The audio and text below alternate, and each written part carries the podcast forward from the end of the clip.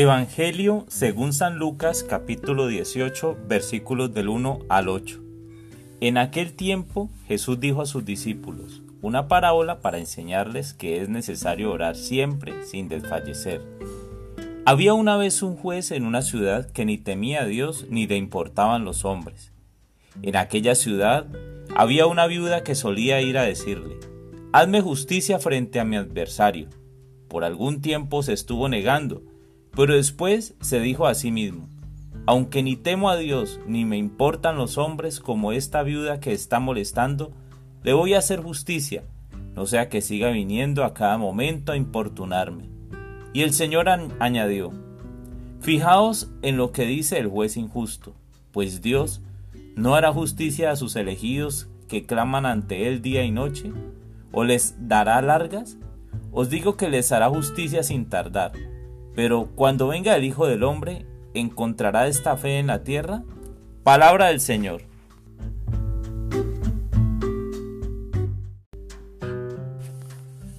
Hola mis amigos. Hoy Jesús le dice a sus discípulos una parábola para que recuerden que deben orar siempre sin desfallecer.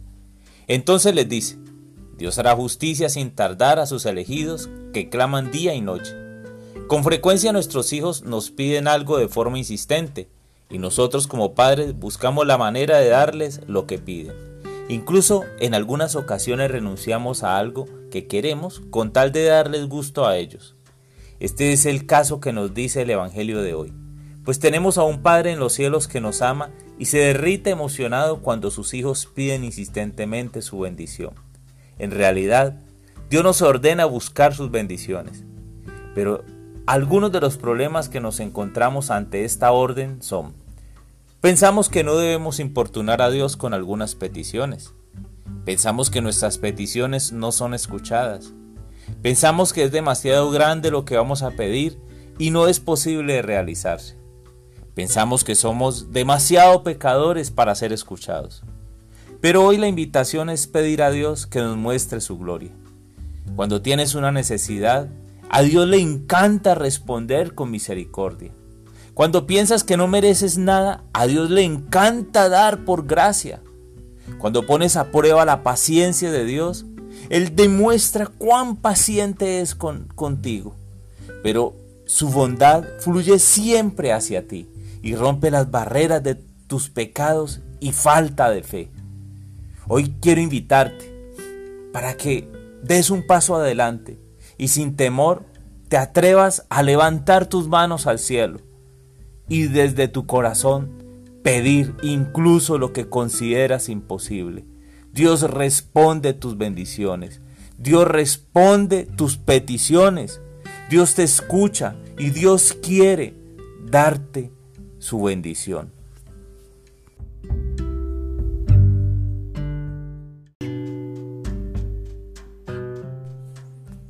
Amado Señor, sé que el dolor me ha acompañado durante muchos años.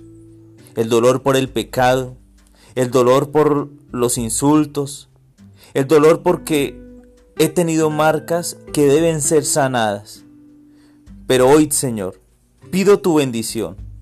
Pido, Señor, que en verdad me bendigas y que ensanches mis territorios de paz, que ensanches en bendición todas las áreas de mi vida, mi vida familiar, mi vida espiritual, mi vida laboral, incluso hasta mi vida de descanso. Quiero, Señor, que todos los aspectos de mi vida sean bendecidos por ti. Y te pido, Señor, que tu mano esté conmigo y me guardes del mal para que no me cause dolor. Concédeme, Señor, lo que pido. Concédeme, Señor, la sanidad en mi vida, la sanidad del alma, pero también la física. Te pido, Señor, en este día, que incluso bendigas a las personas que escuchan esta oración. Te pido, Señor, que bendigas abundantemente a aquellos que necesitan de ti. Te pido, Señor, que este mensaje llegue hasta los lugares que menos esperamos, hasta los lugares más inhóspitos, sean bendecidos por ti. Amén.